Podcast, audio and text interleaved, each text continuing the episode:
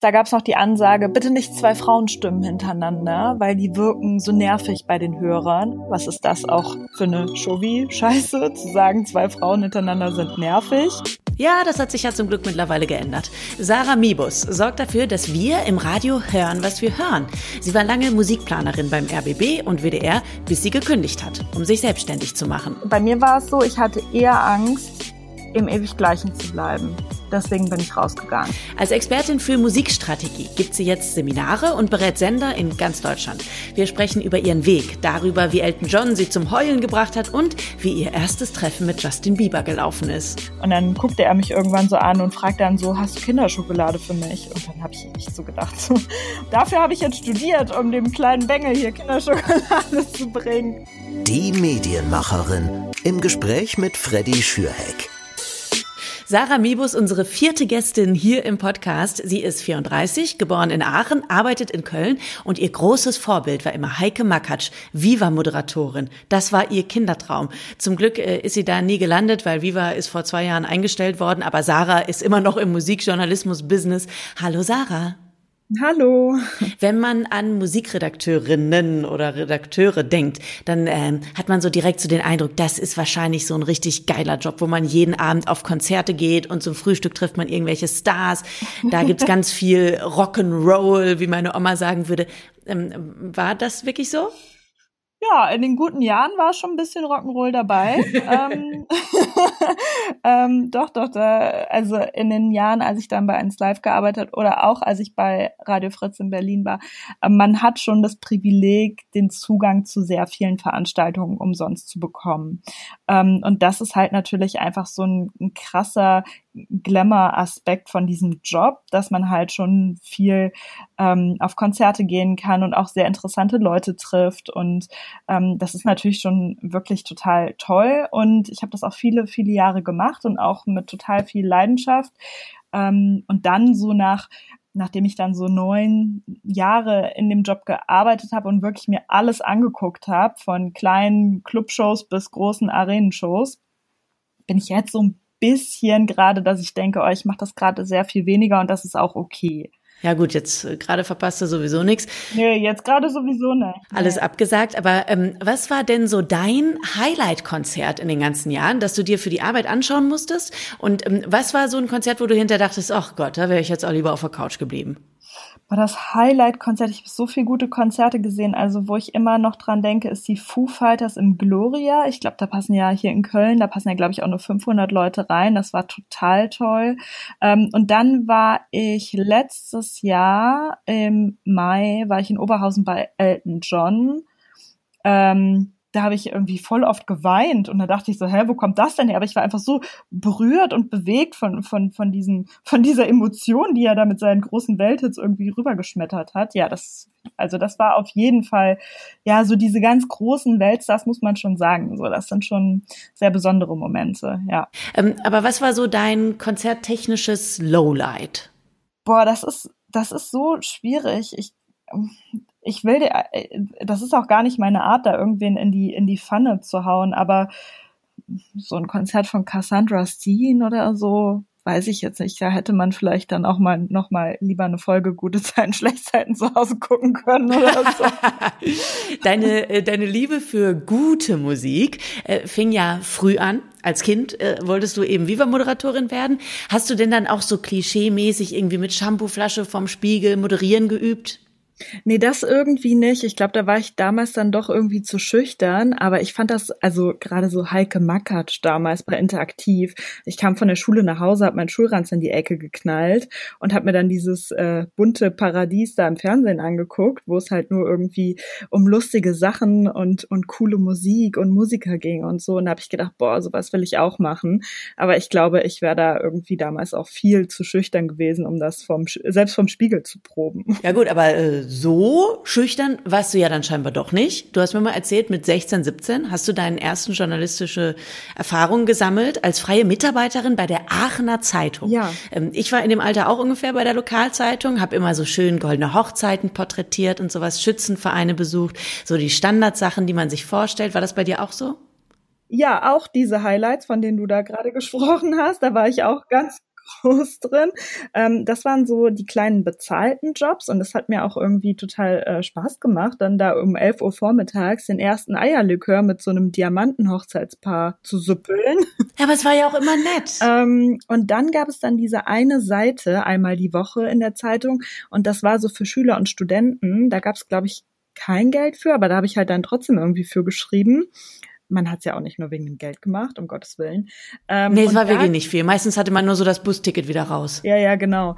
Ähm, und äh, da durfte ich dann ähm, so bunte Themen schon unterbringen. Also da hatte ich dann irgendwie mein erstes Interview, glaube ich, ja, mit Maroon 5. Da durfte ich dann von Aachen nach Köln fahren, ins E-Werk, zum Konzert gehen und danach die Band halt treffen und interviewen. Und das war natürlich, das war natürlich die ganz großes Kino. So, das war natürlich Hollywood so. Äh, ich mit meinen 18 Jahren, gerade ein Auto gehabt und dann allein von Aachen nach Köln gefahren und dann die Superstars da getroffen. Äh, Sportfreund Stiller durfte ich auch interviewen und Mando Diao. Das war schon ganz, äh, ganz, ganz äh, zauberhaft damals die Zeit.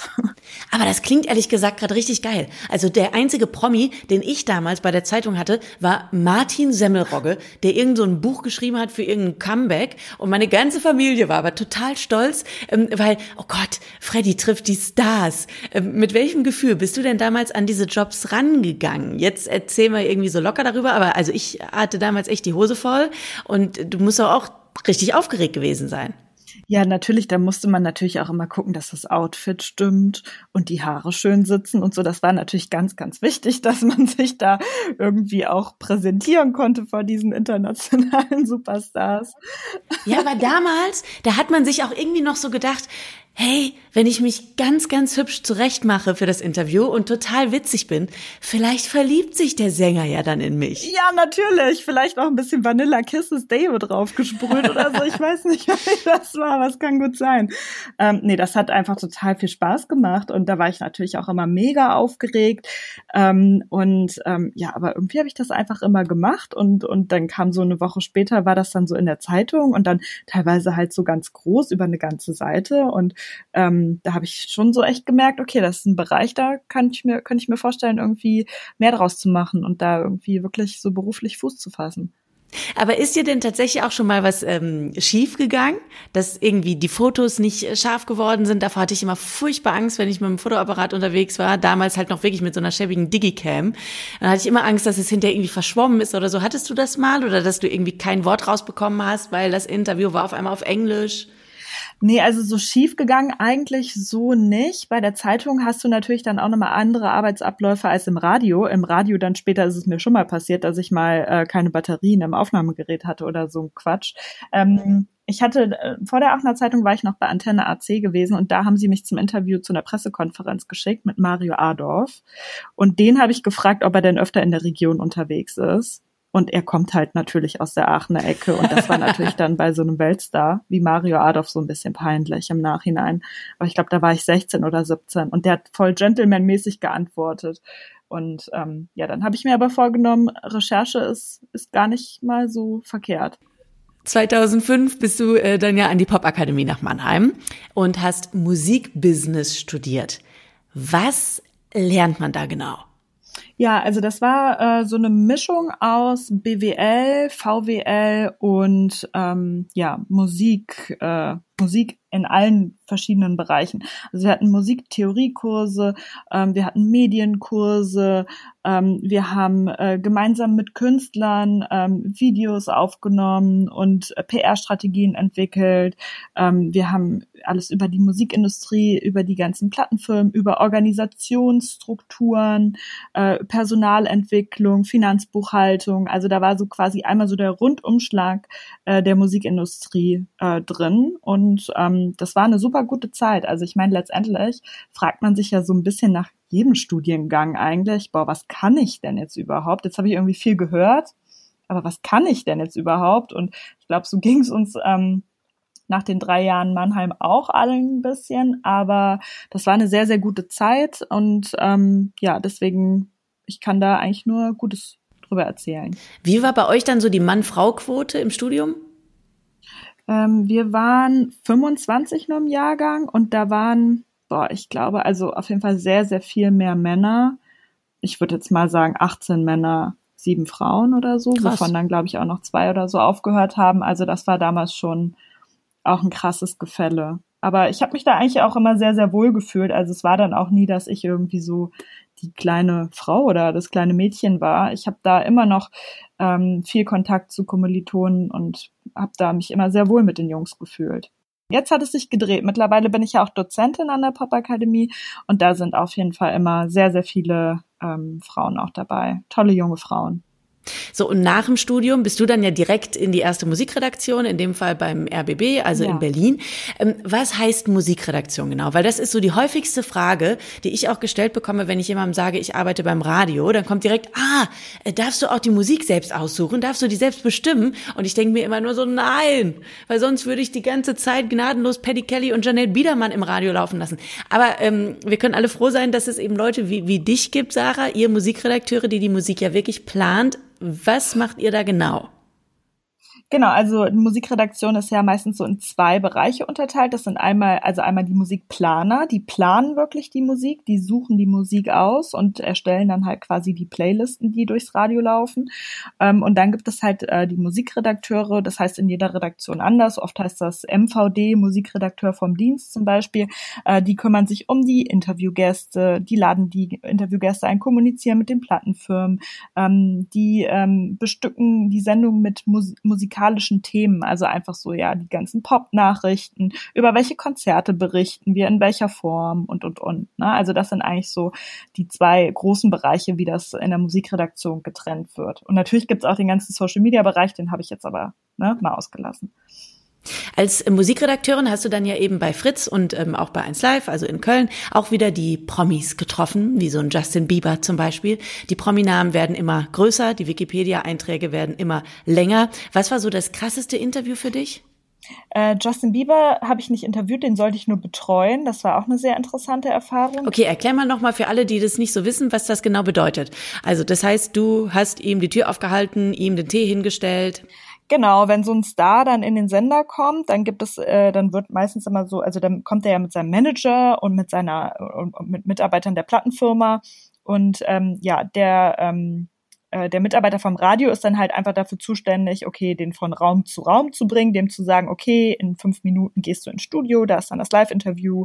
Und dann guckte er mich irgendwann so an und fragt dann so, hast du Kinderschokolade für mich? Und dann habe ich echt so gedacht, so, okay, äh, dafür habe ich jetzt studiert, um dem kleinen Bengel hier Kinderschokolade zu bringen. Aber, aber das ist so geil gerade, weil jetzt checke ich das erst. Ein bisschen später war Justin Bieber ja dann nochmal da. Und damals habe ich auch schon bei 1 Live dann gearbeitet. Und die Redakteurin sagte nur zu mir, Freddy, bring dem Justin Bieber Kinderschokolade mit. Die wollte er letztes Mal unbedingt. Und natürlich habe ich sie dann noch schnell gekauft und er hat nichts davon angerührt. Und ich habe die dann anschließend mit seinem Bodyguard zusammen aufgegessen. Das war aber auch, äh, also ganz nett.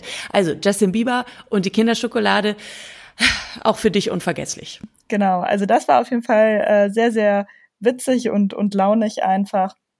Und natürlich nicht zu vergessen mein äh, persönliches Treffen mit Taylor Swift. Ähm, das war natürlich auch ein, ein Highlight, ein Lebenshighlight. Ein Autogramm hängt immer noch über meiner Toilette und da steht drauf, Thank you, Sarah. Wo hast du die getroffen? Äh, das war auch tatsächlich so ein total konstruierter Plattenfirmentermin. Da wurden alle Musikchefs äh, eingeladen in die Längstes Arena, äh, um ein Foto mit Taylor Swift zu machen. Und dann habe ich zu meinem Chef gesagt, wenn du mich da nicht mit hinnimmst, dann kündige ich. Und dann hat er mich mit hingenommen. Ey, du bist so stark, ne? Du weißt einfach genau, wie du bekommst, was du willst. Aber ähm, äh, nochmal zu diesem Treffen jetzt an sich mit der Taylor. Ähm, was ist das Ziel von so einem Treffen? Ist das für den Promi so ein, hey, ich muss mal Danke sagen bei den äh, Radiosendern, die mich supporten, dass die mich auch weiterhin supporten? Ja, klar, genau. Ja, auch gerade von der Plattenfirma. Es ist ja natürlich dann immer noch ein bisschen, also ist ja schon auch für Musikchefs noch was Besonderes, so den größten der, also den, den allergrößten der Branche mal die Hand zu schütteln, mal ein Foto zu machen und so. Ne? Also ich finde, ja, muss man auch so abgeklärt, wie man dann auch ist, nach ein paar Jahren oder Jahrzehnten in der Musikredaktion, ist schon cool, so einen Dave Grohl mal zu treffen oder auch einer Taylor mal die Hand zu schütteln. So, da muss man schon da, deswegen hat man ja irgendwann unter anderem auch mal angefangen, in dem Beruf zu arbeiten, wenn, wenn alle mal ehrlich sind. Damit du hinterher die verdammte Autogrammkarte überm Klo hängen hast. Ja, na klar, ja. Aber ist es denn tatsächlich so, äh, dass euch sowas dann anschließend irgendwie beeinflussen kann? Dass ihr dann zum Beispiel, wenn Taylor irgendwann eine neue Single rausbringt, die eigentlich gar nicht geil ist, ihr dann aber sagt, na komm, aber die war so nett, als wir ihr neulich äh, die Hand geschüttelt haben, die spielen wir jetzt dann irgendwie trotzdem. Ja, das eigentlich weniger. Also gerade wenn man irgendwie in der Abhörsitzung zusammensitzt, dann hat man, dann haben professionelle Musikplaner und Musikredakteure schon wirklich den Fokus voll auf das Programm. So, was gefällt unseren Hörern und was passt gut ins Programm? Und ähm, ja, also da ist man dann schon eigentlich professionell sehr bei der Sache, ja. Und unbestechlich. Du hast eben schon gesagt, dass ähm, wenn man so die ganzen Radiomusikchefs aus Deutschland zusammenkommen sieht, dann sieht man hauptsächlich graue Schläfen. Ja, hier und da. Ja, ja, habe ich schon ab und zu beobachtet in der Branche. Was glaubst du, woran liegt das? Ja, das ist ja, das hat, glaube ich, wirklich verschiedene äh, Gründe. Und ähm, also es, es sind noch so, glaube ich, die Auswirkungen einer vergangenen Ära, wo einfach de facto ja sehr viel mehr Männer äh, in in Re Musikredaktionen gearbeitet haben, gerade in der Musikplanung. Das war ja irgendwie in der Vergangenheit schon auch echt krass männerdominiert, ist es teilweise auch immer noch. Ähm, aber die Frauen holen auf. Also ich glaube, das ist wie in, in, in allen Bereichen, wo Frauen unter, unterrepräsentiert waren oder sind, dass das Umdenken schon stattgefunden hat. Aber wie es halt so oft so ist, kann man halt nicht mit einem Fingerschnipsen ähm, die Leute jetzt einfach irgendwie äh, wegsortieren und andere Frauen jetzt auf die Stellen setzen. Aber das wird sich auch mit den Jahren, wird sich das hier auch weiter zeigen, dass da das Umdenken schon stattgefunden hat, bin ich ganz sicher.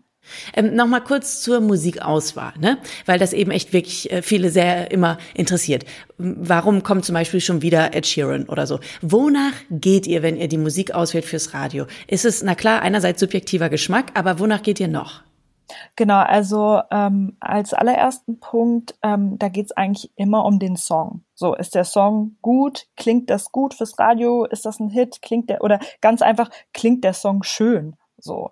Ähm, und ähm, also oft wird wirklich nur der, der Song einfach so betrachtet. Natürlich ist es dann auch wichtig, irgendwie zu gucken, okay, was kommt von den großen Künstlern raus, weil ähm, gerade beim Radioprogramm geht es ja dann schon darum, irgendwie eine möglichst große Zielgruppe zu erreichen. So, jeder Radiosender will ja Publikum haben. Und ähm, ja, deswegen ähm, muss man dann halt auch einfach gucken, äh, dass man halt ja den Geschmack der breiten Masse auch mit abbilden kann. Ähm, und dann geht es natürlich darum, auch eine gewisse Balance und Varianz in der Playlist zu schaffen, damit halt nicht nur alle Mark Forster und Robin Schulz spielen, ähm, ne, damit man auch sagt, okay, können wir jetzt uns noch mal einen Titel erlauben, der besonders gut zu unserer Zielgruppe oder zu unserem Format passt. Auch wenn der vielleicht nicht so bekannt oder beliebt ist bei den Hörern, aber der verleiht unserem Profil eine ganz gewisse Note, mit dem wir uns halt von der Konkurrenz abheben und mit dem wir halt auch ein ganz bestimmtes Image kreieren in unserem, äh, in unserem Programm. Hast du dann ein Beispiel für jemanden, wo du dich eben schon ähm, eingesetzt hast und gesagt hast, okay, den müssen wir spielen und pushen und danach ist er dann wirklich auch größer geworden? Boah, das würde ich mir jetzt gar nicht anmaßen, mir selber da jetzt irgendwas auf die Fahne zu schreiben. Wen, wen hast du groß gemacht? Das fände ich immer so doof, wenn die Leute dann ankommen, wenn die einzelnen Redakteure ankommen und sagen, ja, ich habe das ja schon damals gesehen. So, ich wusste ja schon bei Gossip, dass das ein Hit wird. So, ja, okay, du hast Gossip erfunden. So, ja. Da bin ich irgendwie so ein bisschen äh, gelangweilt. Aber ja, wenn wir zum Beispiel ähm, äh, gucken wir uns einfach eins live an. Du arbeitest bei eins live, ich habe da lang gearbeitet. Ähm, zum Beispiel Casper damals war natürlich dann äh, sehr wenige Radiostationen haben damals irgendwie Hip Hop gespielt oder Rap und ähm, da ist äh, 1 Live sehr früh auf Casper im Radio dann einfach aufgesprungen ähm, genauso Maxim, der wohnt ja auch hier in Köln, der diese super Nummer hat, meine Soldaten. Und der war zu dem Zeitpunkt eigentlich auch noch gar nicht irgendwie erfolgreich oder groß. Und dann halt irgendwie so hinzugehen, okay, ey, das passt halt super gut zu unserem Format. Und ist egal, ob das jetzt irgendwer anders spielt oder ob das schon Klicks bei Spotify oder YouTube oder so hat. Äh, wir wollen das jetzt einfach irgendwie pushen. Und das ist natürlich dann schon ähm, ganz cool, wenn man sowas macht als Sender. Total. Und jetzt an dieser Stelle muss ich aber auch mal ganz kurz äh, stolz sagen, eigentlich habe ich Casper erfunden, weil ich habe seine Songs schon kurz vorm Abi 2007 gehört auf dem Schulhof in Lemgo, weil der ist nämlich in der Nähe von uns groß geworden im Extratal und war quasi ein Bekannter von einem Bekannten von einem Typen, der von seiner Schule geflogen ist im Extratal und dann zu uns gewechselt ist. Und der wiederum hat dann immer uns die Casper Songs vorgespielt, unter anderem Kippenpause, so ein Song, den heute glaube ich kein Mensch mehr kennt. Und wir haben den damals so derbe gefeiert. Und äh, das war dann so lustig, als ich irgendwie so ein paar Jahre später gemerkt habe, okay, dieser Typ, den wir auf dem Schulhof gefeiert haben, wie man aber ehrlich gesagt auch irgendwie früher jede Schulband gefeiert hat und dachte, oh, die werden mal Stars. Und der ist dann halt wirklich ein Star geworden. Das war so crazy. Also deswegen, Sarah, ich. Du hast Casper, ja. Ich mhm. habe Casper groß gemacht. Props. Ähm, Sarah, ist es bei euch bei der Musikauswahl fürs Radio? Weil du mittlerweile berätst du ja auch strategisch sehr viele Radiosender in äh, Deutschland immer wieder und erklärst denen, okay, spielt man mehr die Musikfarbe oder die. Ähm, ist das äh, bei euch zum Beispiel auch ein Kriterium, dass ihr sagt, okay, was ist das Geschlecht des Künstlers? Also wir spielen zum Beispiel immer Mann, Frau abwechselnd oder ist sowas komplett egal? Ja, als ich angefangen habe, Musik im Radio zu planen, was jetzt nun auch schon wieder, lass mich mal rechnen, ungefähr 14 Jahre her ist, ähm, da hieß es, da gab es noch die Ansage, bitte nicht zwei Frauenstimmen hintereinander, weil die wirken so nervig bei den Hörern, also für den Höreindruck, äh, auch in der heutigen Zeit undenkbar. Was ist das auch für eine Chauvi-Scheiße, zu sagen, zwei Frauen hintereinander sind nervig. Also das kann sich nur ein Mann ausgedacht haben, wenn man mal ehrlich ist. Weil so, also es ist ganz klar, es liegt nicht an der Frauenstimme per se, sondern es liegt einfach an, an dem Song und an der Produktion. Es gibt, ich kann dir x Beispiele von Songs mit Frauenstimmen nennen, die nicht nervig sind und dann wiederum äh, Songs mit Männerstimmen, die total nervig sind. Also es hat nichts mit der Stimme an sich nur isoliert betrachtet zu tun. Ähm, ich ähm, arbeite viel auch bei älteren, bei Oldie-based Sendern und da ist es halt einfach so, dass diese Zeit damals äh, nicht so viele Frauen groß gemacht hat. Ja, also es gibt einfach in, in diesen bei diesen Hits, die geblieben sind und die die Hörer noch gerne im Radio hören, da gibt es halt einfach nicht viele Hits von Frauen, ne, weil die Mechanismen halt früher auch einfach anders waren. Und da sagen wir dann schon, okay, wenn wir jetzt halt in der Stunde nur irgendwie vier Songs von Frauen haben, dann müssen die nicht unbedingt hintereinander laufen. Dann lass uns da irgendwie eine höhere Varianz schaffen, indem wir die dann halt irgendwie durch die Stunde streuen. Aber gerade jetzt bei den jungen und bei den Mainstream-Formaten, ähm, gerade auch im internationalen wie auch im deutschen Bereich, da sind ja immer mehr Frauen vertreten und da finde ich es absolut legitim, natürlich Frauen hintereinander laufen zu lassen, klar. Na klar. Ja, willkommen im 21. Jahrhundert. Ich habe äh, neulich mit einer Managerin und Promoterin aus Hamburg gesprochen, die fand ich super spannend. Lina heißt die und die arbeitet bei einem Plattenlabel 365XX. Die haben sich neu gegründet und die wollen nur Rapperinnen unter Vertrag nehmen. Ja, finde ich super.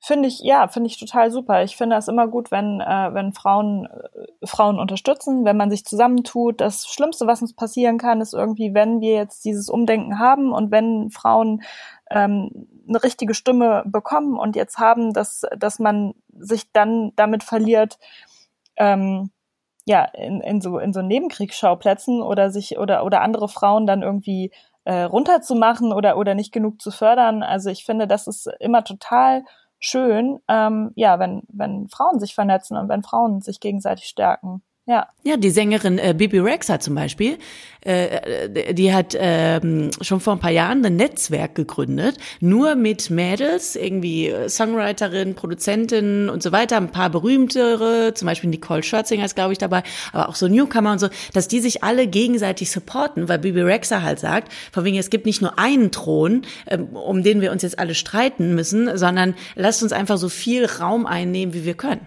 Ja, ja, also prinzipiell finde ich dieses Denken, oh, es gibt nur einen Platz eins und den kann nur einer einnehmen. Also das finde ich eh schon irgendwie ein Denken, was mir total zuwider ist. Ähm, ich glaube, da ist immer sehr, sehr viel Platz für alle, damit sie sich entfalten können, damit man erfolgreich sein kann, auf welche Art auch immer, damit man seine Musik, seine Bücher, seine Kunst an Mann bringt, also oder an die Frau bringt. ähm, ja, also ich finde, ähm, da überhaupt dieses von diesem Konkurrenzdenken da auch so ein bisschen wegzukommen so ne und zusammen also keiner schafft's alleine so es ist immer ein Gemeinschaftswerk egal was man macht so und äh, ja das macht halt auch einfach viel viel mehr Bock mit guten Leuten zusammenzuarbeiten kann man auch viel geilere Sachen kreieren Voll. Und du hast das jetzt gerade nicht gesehen, weil wir natürlich nicht am gleichen Ort sind, aber ich habe gerade die ganze Zeit nur genickt bei allem, was du gesagt hast.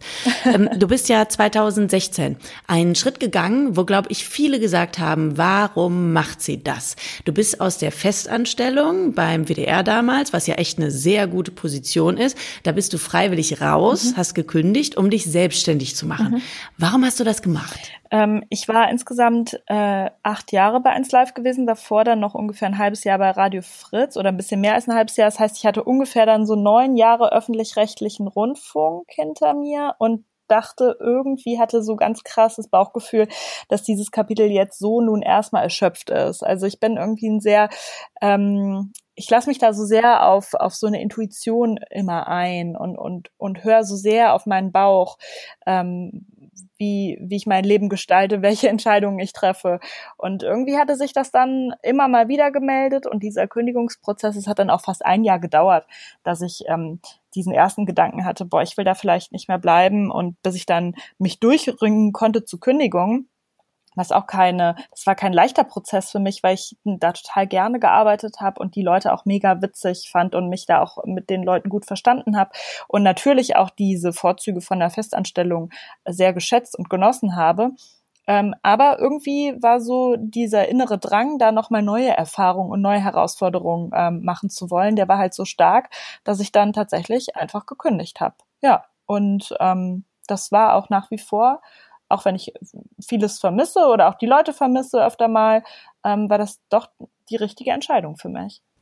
Hattest du denn damals auch schon einen festen Plan im Hinterkopf, was äh, du genau machen willst? Bis dahin warst du ja wirklich irgendwie sehr strukturiert, fokussiert, ne? Vom Maroon 5 Interview über Taylor Swift, Autogramm in der Toilette, Trainee im WDR, dann die Festanstellung. Es gab irgendwie immer so einen ganz klaren Plan. Also diesen klaren Plan gab es ja im, im Vorfeld auch nicht. Das kam dann halt immer so. Und ich habe halt irgendwie dann öfter mal haben sich Möglichkeiten aufgetan und dann habe ich halt zugegriffen. Ähm, also ich hatte mich jetzt nicht mit 15 hingesetzt und mir diesen konkreten Plan gemacht, was ich, wo ich stehen möchte, wenn ich 30 bin.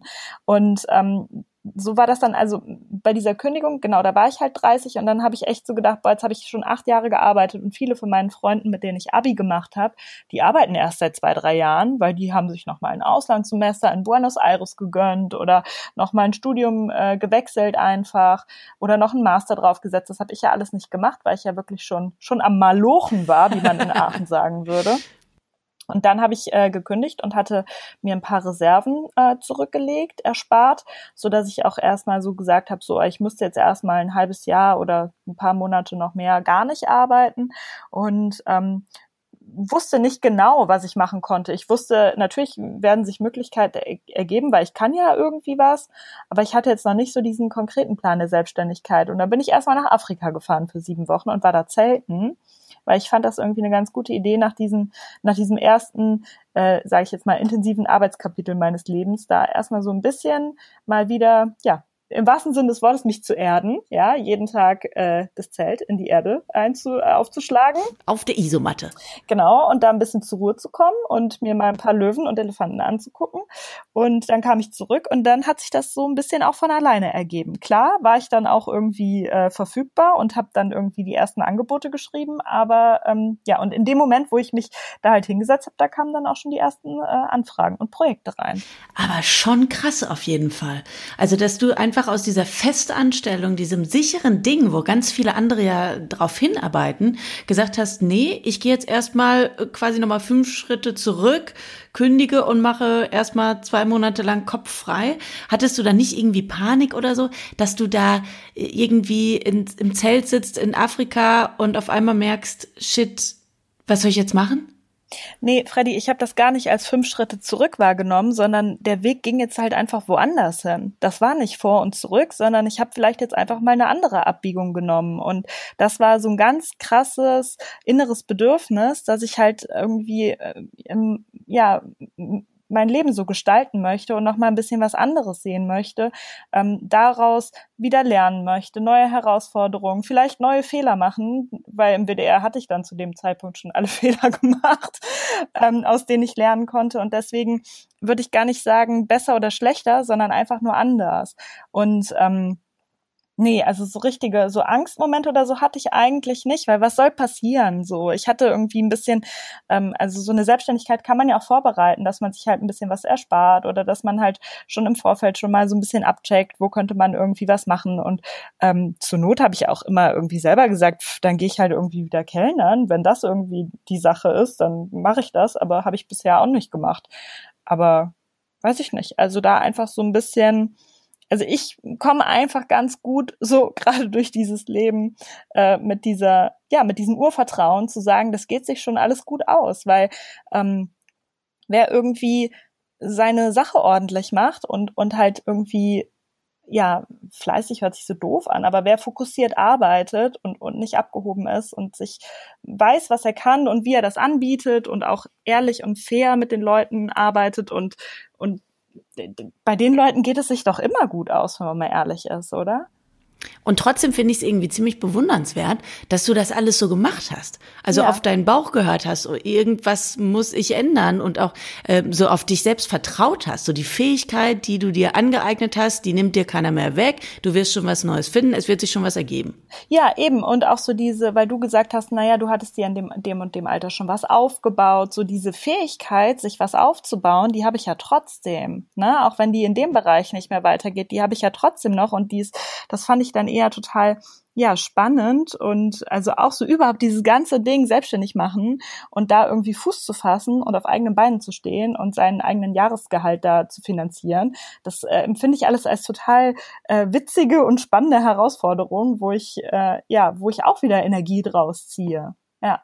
Dann nimm uns doch jetzt mal mit äh, in deinen Alltag als Selbstständige, auch wenn wir da jetzt wahrscheinlich erstmal unterscheiden müssen zwischen Alltag vor Corona und jetzt äh, während der Corona-Krise. Gucken wir erstmal auf vorher. Was ja. hast du genau gemacht, ähm, nachdem du aus Afrika wiedergekommen bist und die Isomatte zusammengerollt hattest? Genau, also es kamen die ersten Anfragen von verschiedenen ja, Medienakademien, ob ich äh, nicht Lust hätte, Seminare zu halten in diesem Bereich Musikplanung, weil dieses Feld halt fast gar nicht besetzt ist an, ja, an Dozenten in Deutschland. Ähm, es gibt verschiedene Musikberater in der Radioszene, das sind aber meines Wissens auch eher ältere Männer, ähm, die jetzt auch unbedingt nicht in den letzten Jahren noch Programm gemacht haben weil die sich halt einfach in, seit vielen Jahren auf die Beratung spezialisieren. Und ähm, ja, da kamen dann irgendwie, kamen die ersten Anfragen und ähm, das hat dann total Spaß gemacht. Auf einmal stand ich dann vor so einer, ähm, äh, vor einem Raum, in einem Raum äh, von Studenten und habe denen dann erklärt, wie man Musik im Radio plant, was ich jetzt auch immer noch super gerne mache. Das mache ich hier für die Campusradios in Nordrhein-Westfalen. Und das ist einfach irgendwie ein total gutes Match, äh, die Studenten und ich. Das macht irgendwie äh, allen immer total viel Spaß und wir haben da echt immer eine gute Zeit.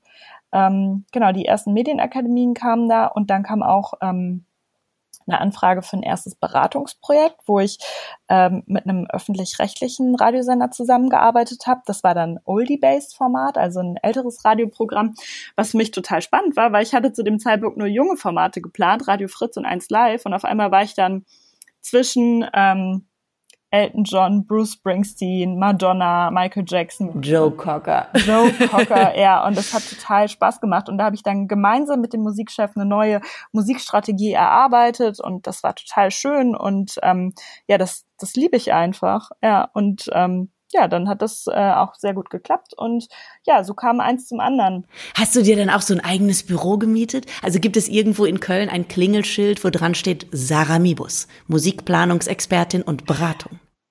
Äh, nee, das Klingelschild gibt's nicht, aber ich bin hier in Ehrenfeld in einem Studio untergekommen. Ähm, da sind vor allen Dingen sehr viele Musiker drin, die Musik aufnehmen und äh, es war auch ganz witzig. Letztens war äh, Haftbefehl stand einfach bei uns im Foyer und ähm, weil der da seine neue neue Songs aufgenommen hat. Äh, die Giant Rooks nehmen da auch auf und da sind öfter irgendwie mal ähm, also viele Bands und Künstler da. Und in diesem Studio ähm, gibt es auch ein paar Büroräume und da darf ich mit drin sitzen. Und das ist immer total nett, weil ich mich mit allen voll gut verstehe und dann auch ähm, immer Kaffee trinke mit dem Olaf zum Beispiel. Der Olaf komponiert die Musik für den Bergdoktor und das ist immer ein total schöner und lustiger Austausch. Wie wichtig ist es denn für dich ähm, an sich, sich als Selbstständige auch so ein Netzwerk aufzubauen? Eben zu sagen, auch wenn man alleine arbeitet, man hat trotzdem irgendwie ein Netzwerk an Leuten, wo man sich gegenseitig Tipps gibt, mal supportet, berät oder auch einfach motiviert. Ja, das Netzwerk ist äh, für mich das A und O. Also es macht auch einfach gar keinen Bock, nur ganz alleine immer zu arbeiten. Ähm, und ich habe mich ziemlich früh oder eigentlich schon immer dafür, dazu entschieden, ich will jetzt nicht irgendwie eine Agentur aufbauen mit Mitarbeitern, weil mir die Sache ähm, an sich viel zu viel Spaß macht, als dass ich mich dann jetzt irgendwie um Personalkosten und, und dieses ganze, diese Verantwortung für andere Leute will ich eigentlich auch gar nicht mittragen. Ähm, das heißt, wenn ich zusammenarbeite, dann arbeite ich halt auch mit Freelancern zusammen. Und das ist halt einfach total schön. Ich habe da so einen Best Buddy, mit dem bin ich jeden Tag im Kontakt und äh, wir beraten uns da gegenseitig immer bei unseren Projekten und machen auch manche zusammen. Und es würde halt ohne den einfach gar keinen Bock machen. Und ich weiß auch, welchen Buddy du meinst. Jan Christian Zeller, sagen wir, wie es ist. Jan Christian Zeller ist einfach der beste Mann. Bester Radio-DJ des Sektors. Ähm, gab es denn für dich auch mal Momente, wo du dachtest, okay, äh, jetzt äh, würde ich auch gerne wieder in die Festanstellung. Vielleicht auch gerade jetzt, wo es für Selbstständige mit der Corona-Krise einfach wirklich hart ist. Nee, das, das jetzt nicht. Äh, selbst in der Corona-Krise denke ich jetzt nicht, ich muss jetzt wieder eine Festanstellung, äh, weil da, so denke ich einfach jetzt gar nicht, weil das ist eine Krise für alle. Das betrifft irgendwie jetzt alle. Das betrifft auch die Leute in der Festanstellung. Ähm, was halt auch einfach vorkommt, ist, ähm, dass man mal einen schlechten Tag hat, so. Aber das hat man ja auch in der Festanstellung, ne? Also manchmal, jetzt gerade in dieser Krise hatte ich jetzt auch schon ein paar Momente, wo ich gedacht habe, okay, das fühlt sich ja alles an, als sei das komplett auf Pause oder als sei es weg, ne? weil natürlich jetzt viel Workshops und so ein Kram abgesagt wurde oder verschoben auf keine Ahnung wann. Da muss man sich dann einfach auch dran erinnern, okay, das, was ich bisher irgendwie erarbeitet oder geleistet habe, das ist ja nicht weg, so, ne? Und ähm, genau, die Leute, die jetzt in der Festanstellung sind, klar, die haben jetzt vielleicht nicht diese Existenzangst, ähm, dass irgendwie kein Geld reinkommt, aber irgendwie haben ja alle ein komisches Gefühl in der Krise gerade. Deswegen ähm, bin ich da ganz happy, dass ich immer noch so ein, zwei Jobs habe, die mir jetzt gerade so äh, die Miete und alles, die Fixkosten finanzieren und alles weitere wird man dann halt wieder sehen, so, ne? Also ich bin da, auch da bin ich irgendwie wieder so, dass ich denke, das wird sich schon alles irgendwie gut ausgehen. Wie ist denn jetzt eben momentan dein Alltag? Äh, ja, also ich habe noch einen einen festen freien Job für eine Radioredaktion, wo ich eine Woche im Monat arbeite und da mache ich quasi Homeoffice. Ähm, ja, das klappt eigentlich auch ganz gut. Und alles weitere ähm, ist jetzt erstmal so ein bisschen auf Pause. Ich hatte jetzt noch mehrere, ja, so wie jeder Zoom-Meetings und Calls, um zu überlegen, wie kann man verschieben, können wir vielleicht aus ein paar Workshops, ähm, ja, ähm, virtuelle Workshops machen, äh, wo ich jetzt persönlich noch nicht so der Fan bin, weil gerade der Austausch mit Studenten basierte immer so auch so auf diesem ganzen persönlichen Ding. Die wollten dann halt hören, wie ist das mit der Konkurrenz und mit den Ellenbogen und als Frau und in der Redaktion. Und irgendwie fühlt sich das gerade komisch an, das denen so per Video irgendwie zu erklären. Ähm, ja, und ansonsten ist mein Alltag, bei dem schönen Wetter gehe ich dann auch ganz gerne mal joggen und habe jetzt auch die ganze Buchhaltung fertig gemacht und meine Festplatte aufgeräumt und den Kühlschrank abgetaut. und auf dem Klavier habe ich noch ein neues Stück von Bach gelernt und ähm, ja, und ein Buch gelesen und ähm, ja, also halt einfach jetzt mal so diese, diese Langsamkeit und, und die Pause oder dieses Stillstehen äh, zu akzeptieren. Und ich muss ja ganz ehrlich zugeben, so schlecht finde ich das jetzt gar nicht. Also natürlich ist diese ganze Krise und für viele Leute sehr beängstigend, aber dieses Ding, dass die Welt gerade mal so ein bisschen stiller steht, finde ich jetzt gar nicht mal so schlecht. Aber die, also die, die Bedingungen, warum das so ist, ist jetzt natürlich tragisch. Ja. Und wir versuchen die Zeit zu nutzen, die wir jetzt zwangsweise gewonnen haben. Entweder wir lernen, äh, wie du, neue Stücke vom Bach oder ich mache noch eine Runde Podcast. Ähm, wem würdest du denn empfehlen, auch mal so, so einen krassen Cut und Neuanfang zu wagen? Prinzipiell äh, würde ich eigentlich jedem raten, äh, da so ein bisschen äh, Varianz und, und Pep in den Lebenslauf reinzubringen und halt nicht immer das Gleiche zu machen. Äh, ich kann das auch verstehen, wenn viele Leute sind so, die möchten halt das Gleiche immer machen. Ähm, ich finde aber, das ist ein sehr viel interessanteres äh, Leben, wenn man halt sich hier und da immer mal wieder neue Impulse und vor allen Dingen auch neue Umgebungen sucht. Ne? Aber was sagst du den Leuten, die jetzt sagen würden, okay, das klingt theoretisch total toll, aber ich habe viel zu viel Angst vor Veränderung. Ja, das ist ja dann fast schon ähm, ein psychologisches Ding, dass man sagt, okay, warum hat man vor Veränderung Angst? Ne? Ist nicht das ganze Leben vielleicht Veränderung? Ähm, und ähm, ja, letztendlich, bei mir war es so, ich hatte eher Angst, im ewig Gleichen zu bleiben. Ne, da war die Angst irgendwie größer. Deswegen bin ich rausgegangen, ne? dass ich dann gesagt habe, okay, ich bin so neugierig auf das Neue und das Alte war dann einfach erschöpft. Und ähm, ja, prinzipiell Angst ist gut, ist lebensnotwendig, aber ist vielleicht nicht der beste Berater. Also ich weiß nicht, Sachen aus Angst heraus zu machen oder nicht zu machen, ist vielleicht, sollte nicht der ausschlaggebende Grund bei Entscheidungsprozessen sein. Sarah, vielen Dank dir für die vielen Einblicke in deine Arbeit und dein Leben. Zum Schluss äh, nur noch die Frage nach der fehlenden Frage. Welche Frage hat dir in diesem Podcast gefehlt? Ja, also du hast auf jeden Fall vergessen, mich zu fragen, was ich denn privat für Musik höre, weil das äh, fragt man eigentlich jeden, der in der Musikredaktion arbeitet, heißt immer so, was hörst du eigentlich privat für Musik? Und ich hätte, und ich hätte dir gesagt, alles Mögliche. also, ähm, ja, aber das ist auf jeden Fall eine sehr, sehr gängige Frage und im Moment höre ich sehr gerne Villagers. So, das hätte ich geantwortet. Guck mal, ich hätte gedacht, du hörst vielleicht bis heute noch leicht verliebt, verträumt Maroon 5. Ja, Maroon 5 ge äh, geht so. Habe ich ein bisschen aufgehört mit.